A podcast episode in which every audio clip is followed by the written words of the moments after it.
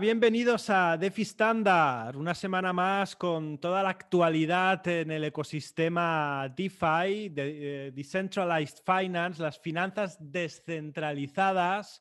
Por cierto, feliz año nuevo a todos nuestros oyentes. Eh, es el primer, el primer podcast de este 2021 que, eh, bueno, vamos a repasar un poco qué es lo que, ¿no? Cuáles son las las previsiones o qué son las, las, frutas que están más a punto de caer, que están más maduras y que vamos a poder saborear a lo largo de este 2021 que pinta eh, muy fuerte, pinta muy fuerte. Y, eh, Nicolai, como siempre, mi, mi compañero. Eh, Nicolai, ¿qué tal? ¿Cómo estamos?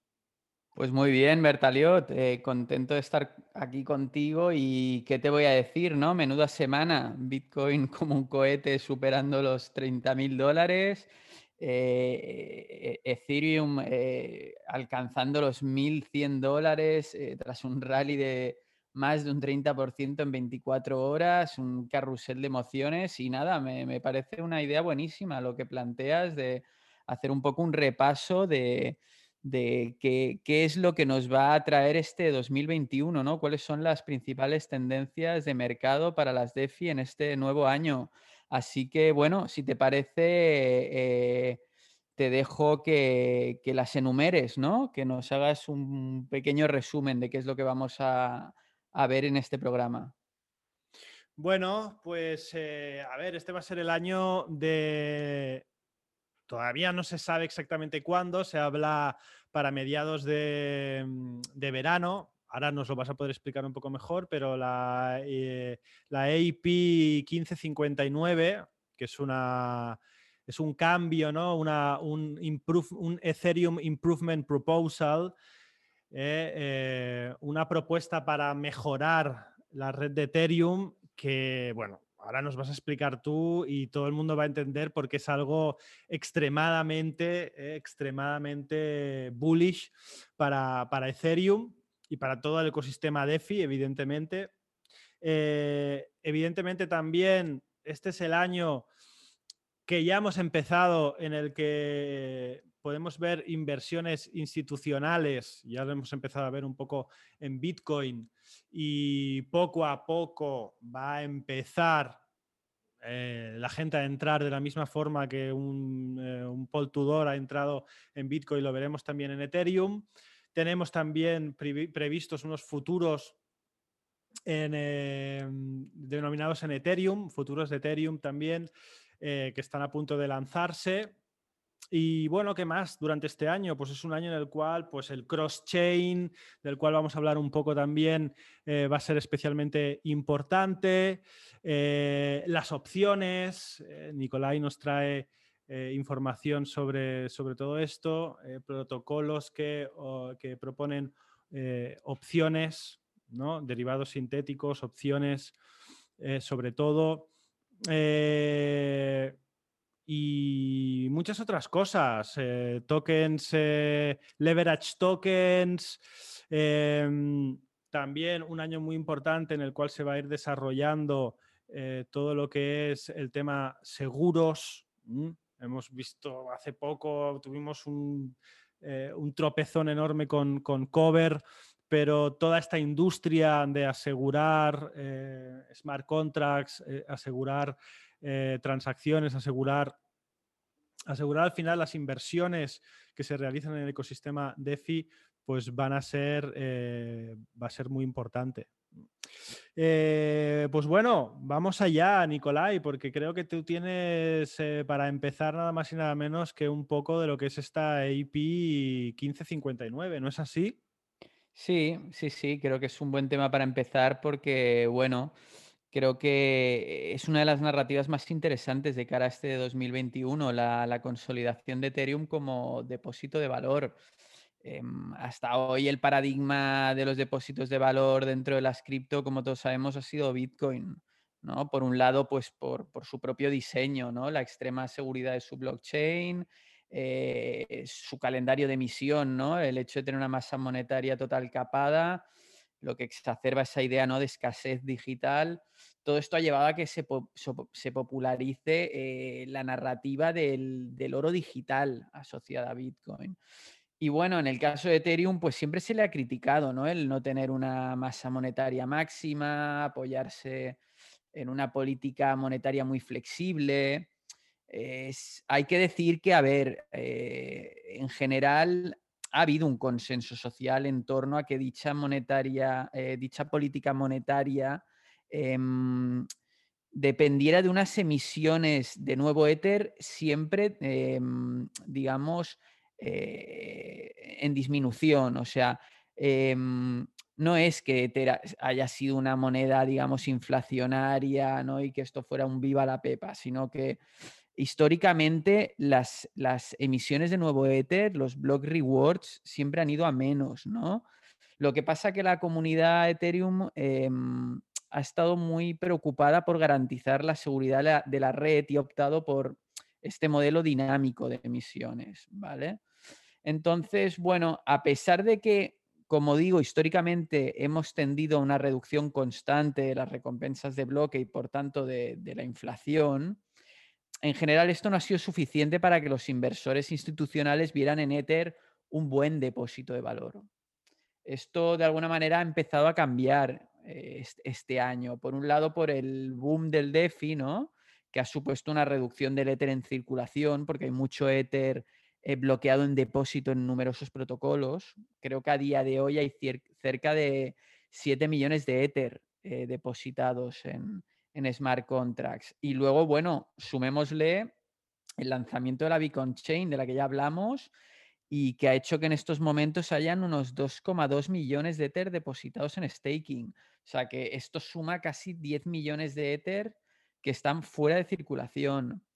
Obviamente esta reducción en la, en la oferta ¿no? de, del Ether circulante tiene un impacto en, eh, el precio. ¿no?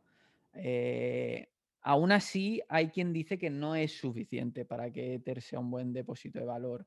Ahí es donde entra el EIP 1559 eh, que tú mencionabas, que tú introducías. ¿Qué, ¿Qué, es este EIP? Bueno, se trata de una propuesta de mejora del protocolo en relación con la experiencia de usuario del, gas, ¿no? que es la comisión que uno paga por transaccionar en la blockchain de, Ethereum. Y es una EIP que, ha estado ensayándose en otras blockchains.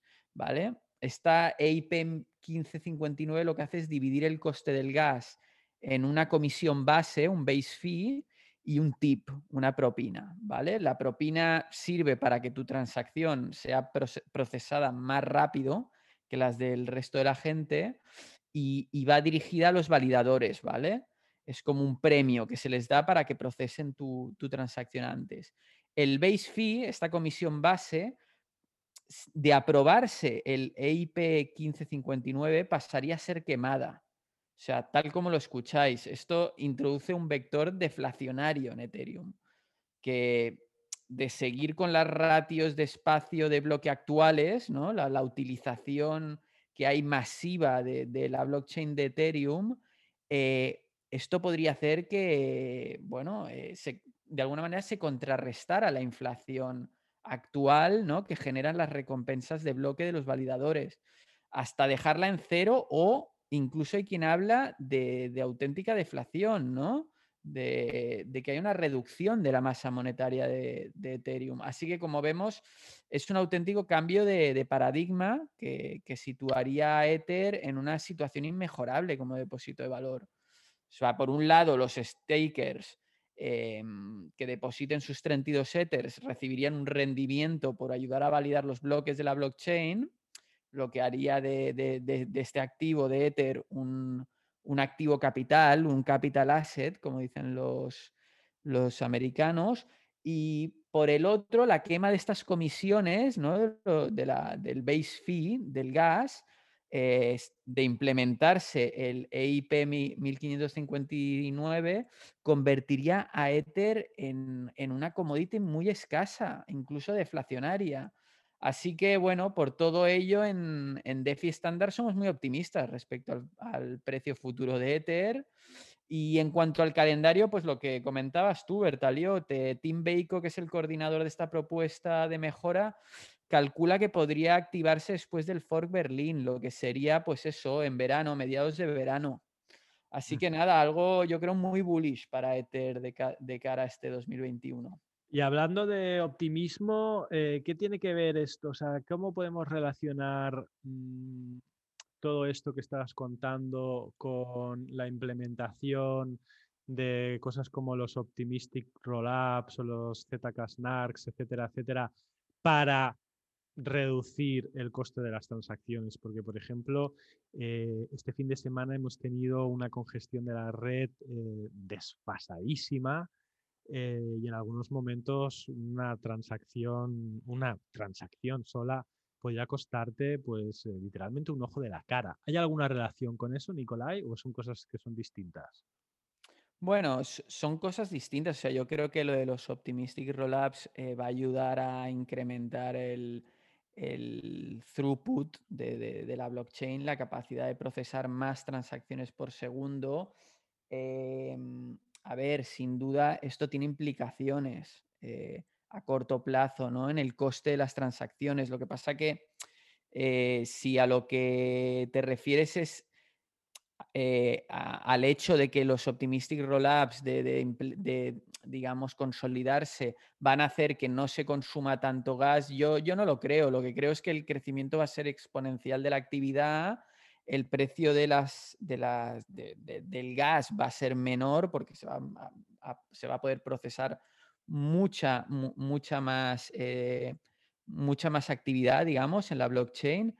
Em, va a seguir quemándose, eh, eh, el, espacio de bloque de Ethereum va a estar siempre al límite. Esa es mi, idea, va, eh, en resumen. O sea, es decir, por más que tú incrementes las posibilidades, facilites la capacidad de procesamiento de Ethereum, siempre vamos a estar al límite porque siempre va a haber una mayor demanda.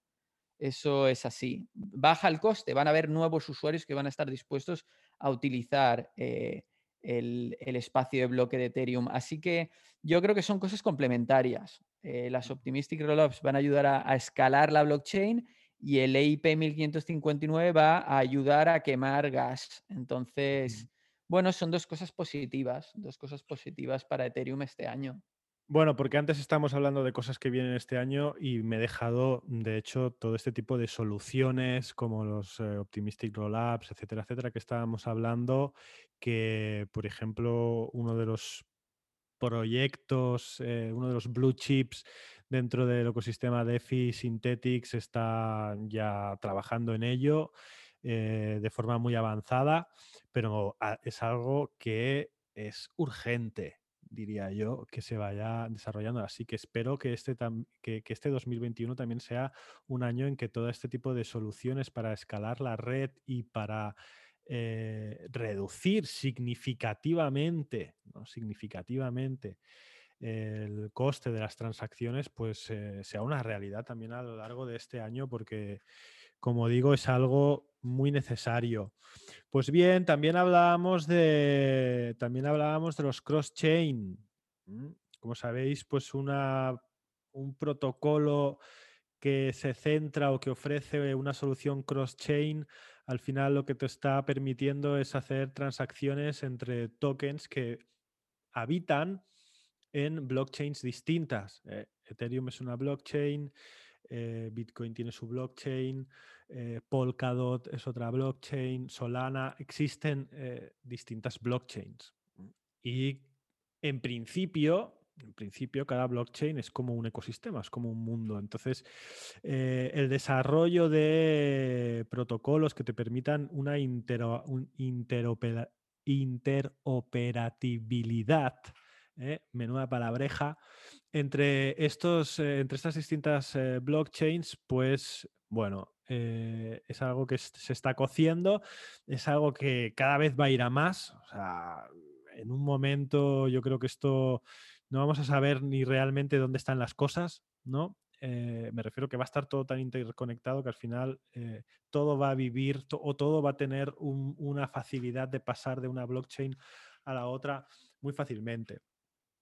Pues eh, bueno, eh, si hablamos de cross-chain, tenemos que hablar de TorChain mm, con su con su token Rune. Mm, TorChain es eh, una solución cross-chain para, swaps, para intercambios de para compraventa de tokens que viven entre viven en, blockchains distintas.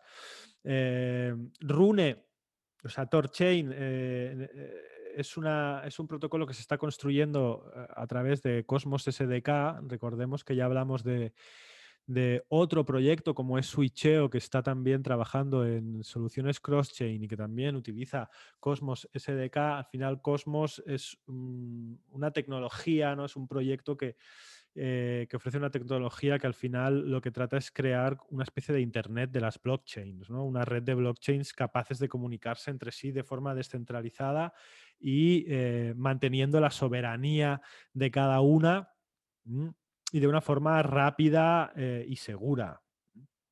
Entonces, bueno, Torchain actualmente mm, tiene solamente en marcha el, el, BIPSwap y está trabajando en la ChaosNet, mm, que viven por el momento en la, en la blockchain de Binance, en la Binance Chain.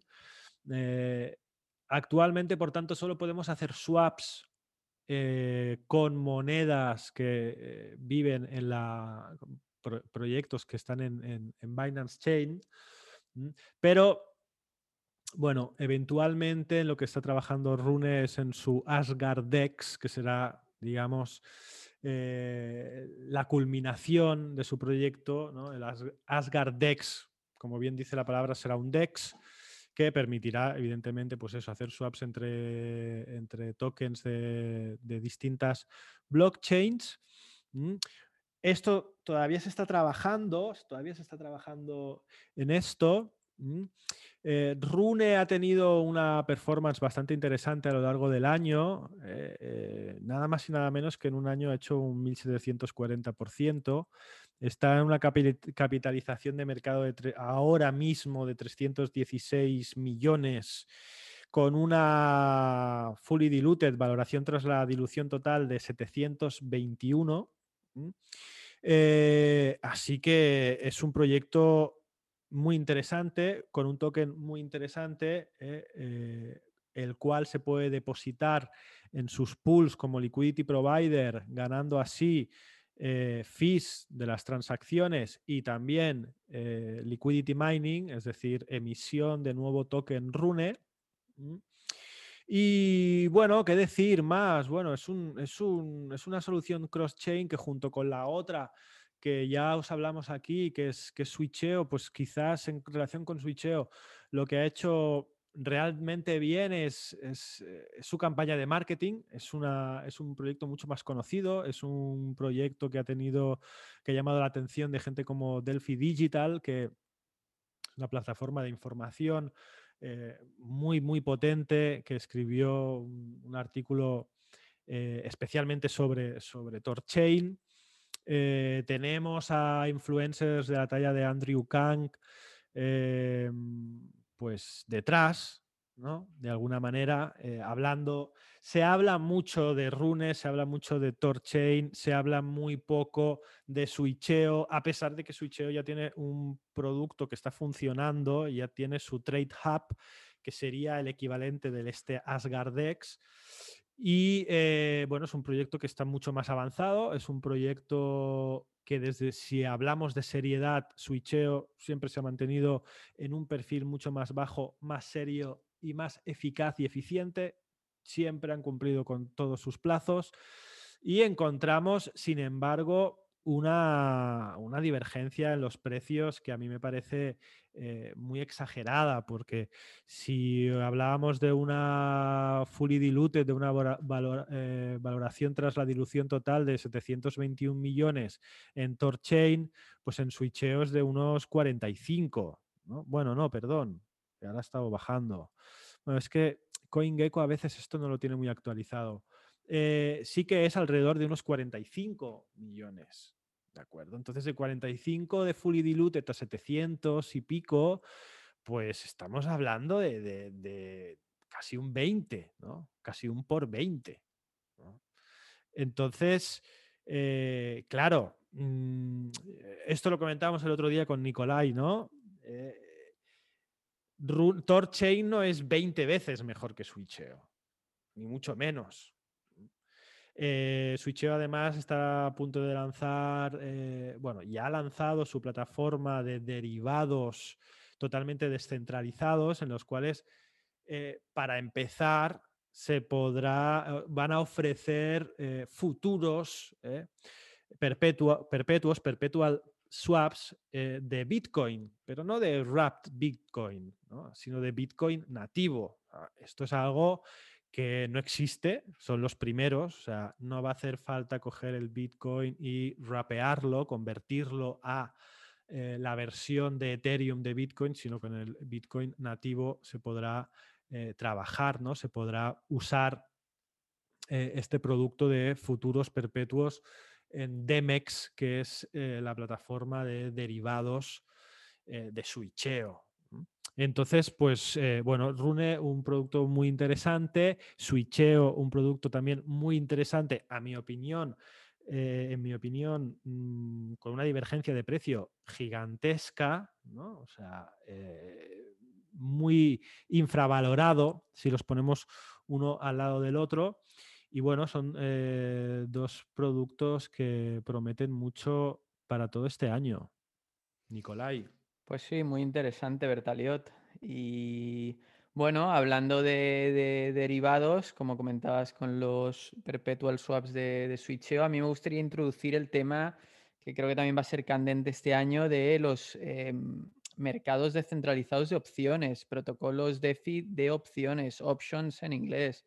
Eh, bueno, como todos sabemos, las opciones eh, son un, producto derivado que lo que te otorgan es la opción, pero no la obligación de comprar o vender un activo en una fecha futura o antes del vencimiento de, esta fecha futura a un precio especificado. No voy a entrar ahora en detalle qué, son las opciones, eh, digamos, eh, cómo funcionan las opciones, porque es algo muy complejo. Simplemente, bueno, quedémonos con la idea que como derivados representan un auténtico caramelito para el ecosistema DeFi. Eh, los derivados son un mercado que mueve decenas de billones, billones en español, o sea, no, los billones en inglés, serían trillions en inglés, o sea, yo he, leído incluso estimaciones que hablan de un valor nocional de hasta 640 billones al año del mercado de derivados. O sea, que no es de extrañar, ¿no? Que cosas como Synthetics, eh, sean consideradas una blue chip y bueno, tengan la, market cap que tienen a día de hoy. En el caso concreto de las opciones, el líder del mercado es un protocolo llamado HEGIC. Es un protocolo de opciones americanas que fue puesto en marcha por un fundador anónimo un tanto polémico, porque bueno, ha tenido bastantes encontronazos con gente, miembros de la comunidad, se presenta como mujer pero aparentemente es un hombre. Y bueno, Heshik utiliza un sistema de, pooled liquidity bidireccional en lugar de, libros de órdenes, lo que sería un poco equivalente a la evolución que tuvo eh, e-, Etherlend eh, hasta convertirse en AVE, ¿no? Eh, pasó de un modelo, digamos, peer-to-peer a un modelo de pool liquidity. Pues bueno, Hegic ha hecho lo mismo con las opciones. En estos momentos tiene pools en los que la liquidación en efectivo, el cash settlement, se lleva a cabo en, Ether o en Wrap Bitcoin. Y bueno, y tiene un token nativo que se denomina también Hegic y que se utiliza como incentivo para los proveedores de liquidez. ¿Vale?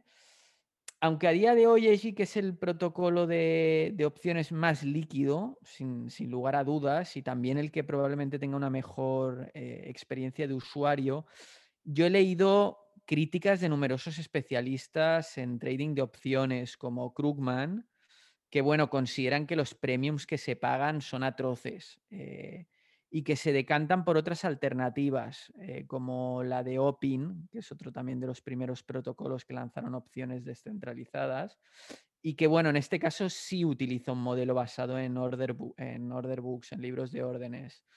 OPIN presenta una menor liquidez, pero tiene mejores precios. Y, un tercero en discordia sería Auctus, ¿vale? Para los inversores que estén interesados en posicionarse en protocolos de opciones descentralizadas alternativos a Hegic, que ya tiene una valoración de mercado bastante elevada, eh, Auctus es una buena alternativa a corto plazo. Eh, como siempre, no es consejo de inversión, haced vuestro, vuestro research, pero bueno, eh, Auctus tiene una market cap que es muy pequeña, tiene un equipo pequeño pero muy dedicado que lleva tres años trabajando en distintos tipos de protocolos DeFi y que, bueno, ha anunciado muchas novedades para este primer trimestre, eh, para su protocolo de, opciones. Van a hacer un revamp eh, bastante heavy.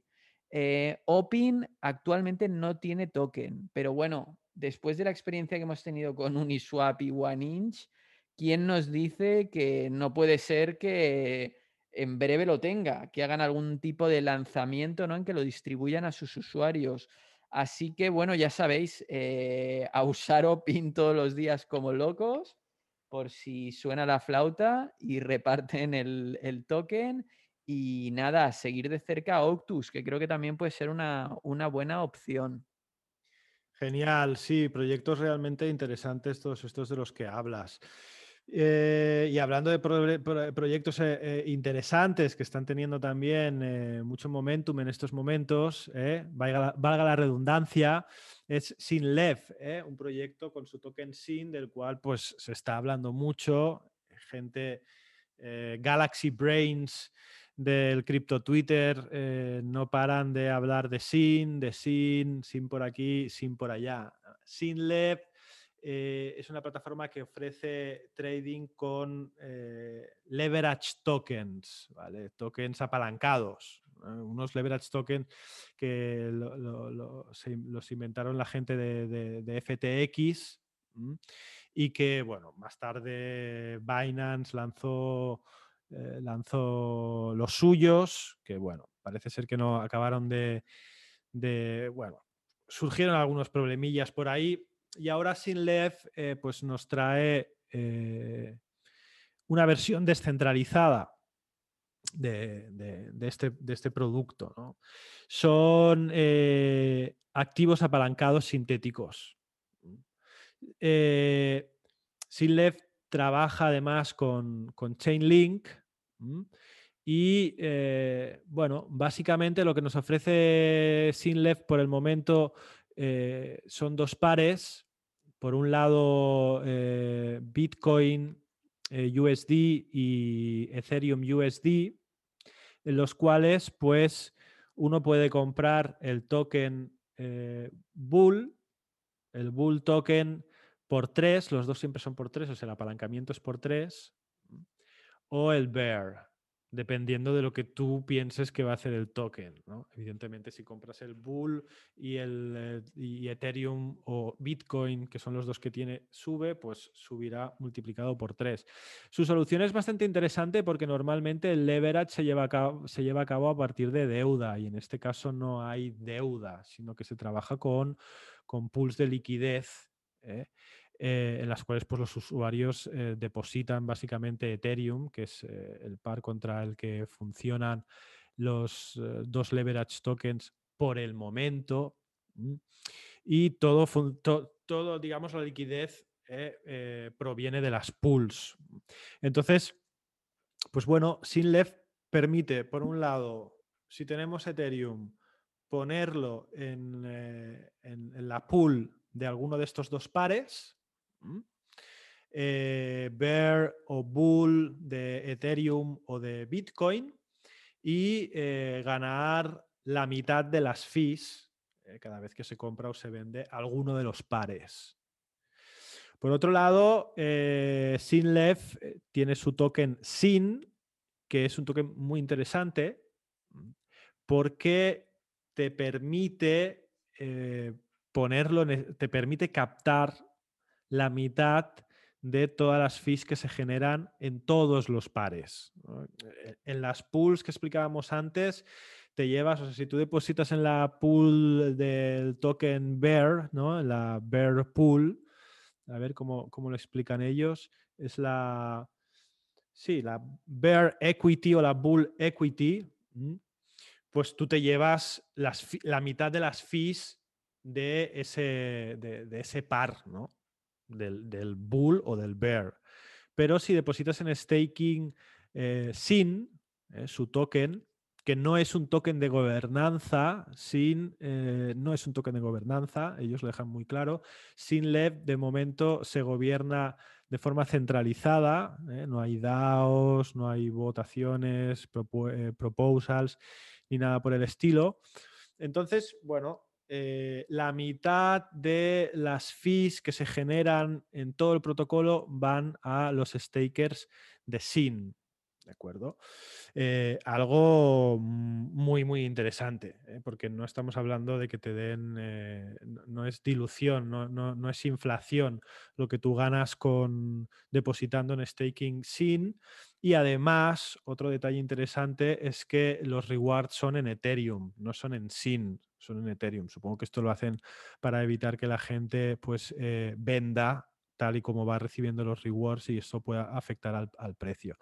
Es un producto, es un, es un, proyecto además muy pequeño realmente. ¿eh? Tiene una market cap de 10 millones solamente y eh, una fully diluted, una valoración tras dilución total, es decir, contando con todos eh, puntualizo un poco para, para, recordar si alguien de momento por aquí está perdido con esto de Fully Diluted. La Fully Diluted es coger todos los tokens que eh, van a emitirse, ¿eh? no solo la cantidad circulante, sino los que faltan por emitirse, todos, y multiplicarlos por el precio de cada token. Pues bien, la fully diluted de Sinlev es eh, solamente de 40.632.000 dólares a día de hoy. O sea, una fully diluted de 40 millones es nada, cacahuetes. ¿Sí o no, Nicolai? Sí, sí, tal cual. Bueno, sobre todo teniendo en cuenta que es un protocolo que creo que eh, eh, no tiene competencia, ¿no? Está ofreciendo, no tiene competencia a nivel, digamos, eh, descentralizada. O sea, como decías tú, existen los leverage tokens de FTX, lanzó Binance su versión, pero a nivel descentralizado solo están los de Synlab y bueno, creo que Alfa o Mora estaba también explorando, ¿no? Sí, algo, algo está por venir de, Alfa o Mora. Creo que no es lo mismo, eh, pero. Mm, o sea, el concepto de leverage token sí que es el mismo, pero los pares que van a trabajar y esto me parece que van por otro lado. Pero bueno, ya hablaremos de Alfa o Mora, eh, porque ahora creo que tenemos otro tema interesantísimo que va a ser. Mm, muy que, va, que va a acaparar mucho la atención de todo el ecosistema a lo largo de este 2021, seguro, como son los, los, los NFTs. ¿Sí o no, Nicolai? Sí, yo es el, último tema que yo quiero introducir, los NFTs o tokens no fungibles eh, son, bueno, eh, dan para mucho porque se pueden aplicar para muchas cosas, pero en este caso yo me quiero centrar en lo que es la tokenización de coleccionables digitales y criptoarte. Hablamos ya en, otro episodio, muy recomendable por cierto, de la fiebre coleccionista que se había puesto en marcha con la exitosa subasta de, de Beeple, ¿no? Un famoso artista digital eh, que, vamos, arrasó, lo vendió todo en Nifty Gateway, que es uno de los principales marketplaces para este tipo de activos.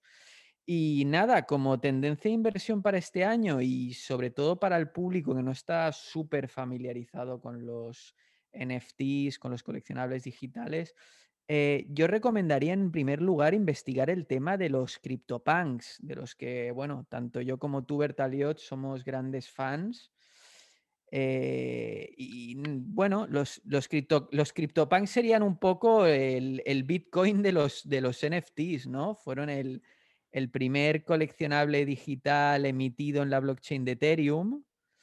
Eh, leí un día un, artículo interesante donde David eh, Finzer, el fundador de OpenSea, junto con Nifty Gateway, uno de los principales marketplaces de NFTs, em, hablaba de los, cripto, de los CryptoPunks como auténticas antigüedades digitales de la era blockchain. O sea, bueno, son 10.000 personajes únicos, pixelados, con una estética punk muy, muy curiosa, que acabarían sirviendo un poco de inspiración para que luego se ha denominado el, movimiento del, del criptoarte. Yo hoy he querido dedicarles un espacio mm, no solo porque me encanten y, porque considere que pueden ser adecuados incluso para diversificar un, portfolio, ¿no? dedicando una pequeña porción de, tus activos. Yo he decidido hablar de ellos porque estas últimas semanas han experimentado un, auténtico boom. O sea, han habido mm, volúmenes de hasta un millón de dólares, creo, en una semana. Son cifras que, bueno, quizá para, para el DeFi no, no puedan parecer eh, burradas, pero, pero son impresionantes para un sector que sigue siendo muy nicho. Incluso para la gente que estamos muy metidos ¿no? en esto de, de las cripto y que las seguimos diariamente. Em, en estos momentos hay menos de 600 CryptoPunks en venta y su precio base, su, su price floor se, ha elevado hasta los 5 Ethers. Eh, es, una. A mí me parece impresionante realmente. 5 mil dólares en estos momentos. 5 mil dólares en estos momentos. algo increíble. Hace, te digo, hace medio año igual estaban a 400 dólares.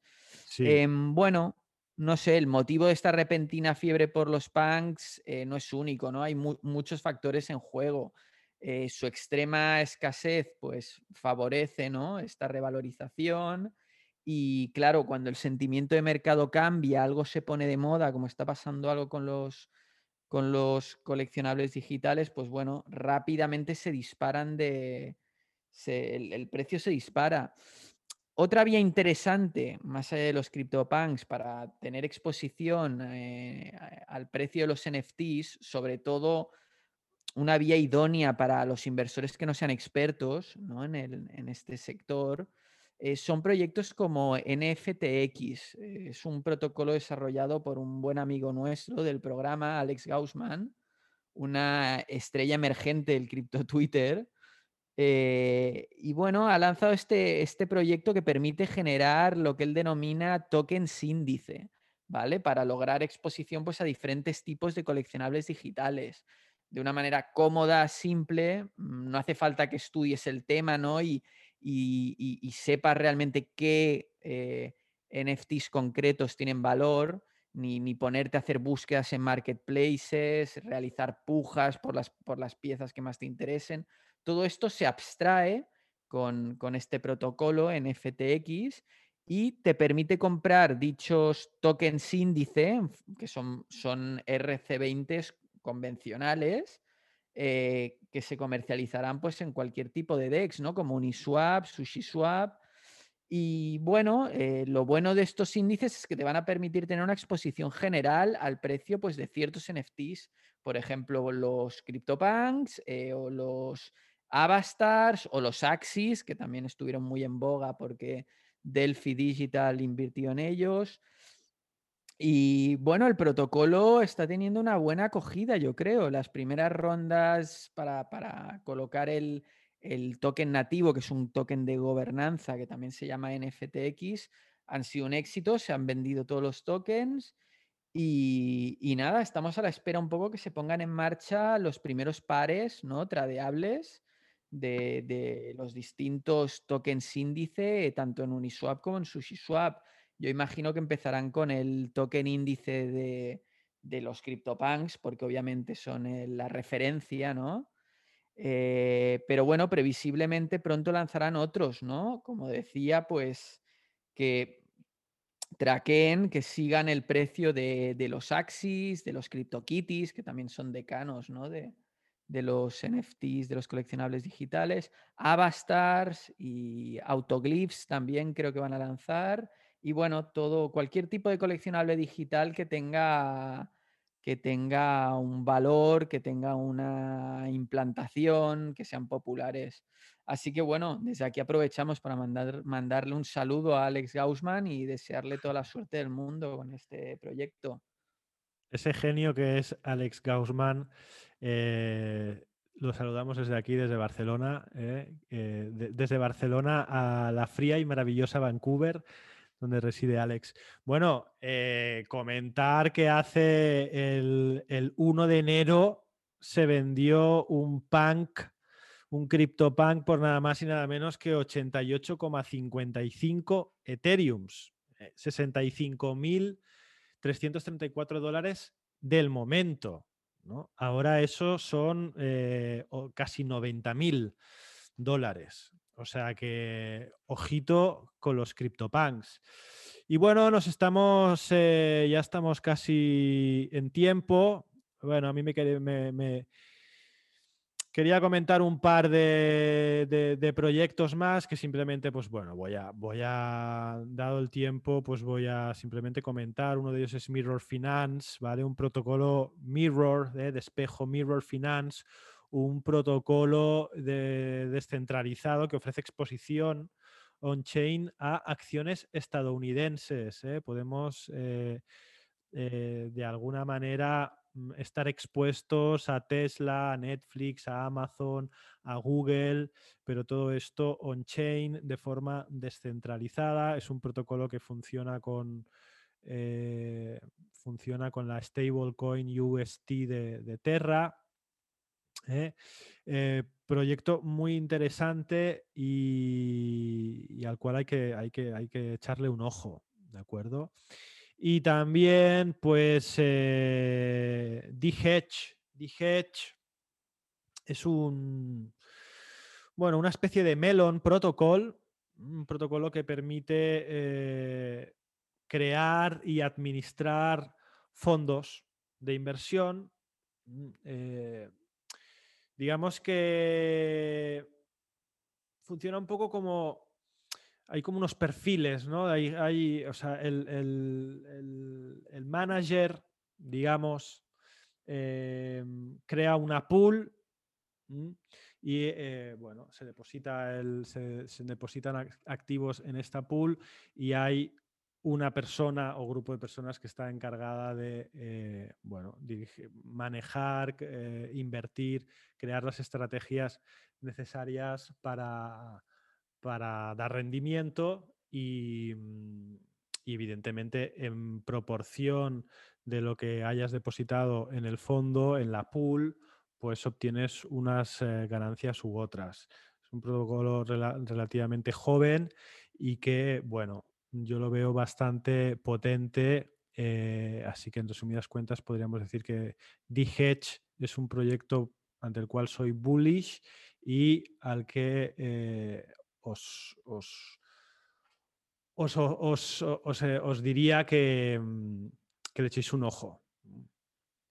Y bueno, pues eso es todo por hoy, Nicolai. Eso es todo por hoy. Tenemos, eh, hemos visto ahora mismo que, que Bitcoin ha hecho una corrección bastante heavy, de la cual ya, se ha, recuperado. ¿eh? porque ha, hecho, ha, pegado un escalón de, los 33 a los 28, ¿eh? Eh, aunque bueno, ya se han lanzado todas las, todas las llenas a comprar y, rápidamente lo tenemos de nuevo en 32.200 dólares.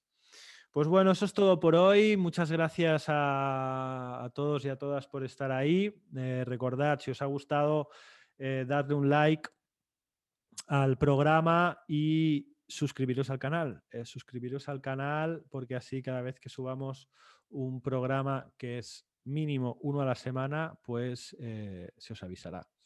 Pues bueno, eh, Nicolai, nos despedimos aquí. Un saludo a todos. Un saludo y nos encontramos la semana que viene.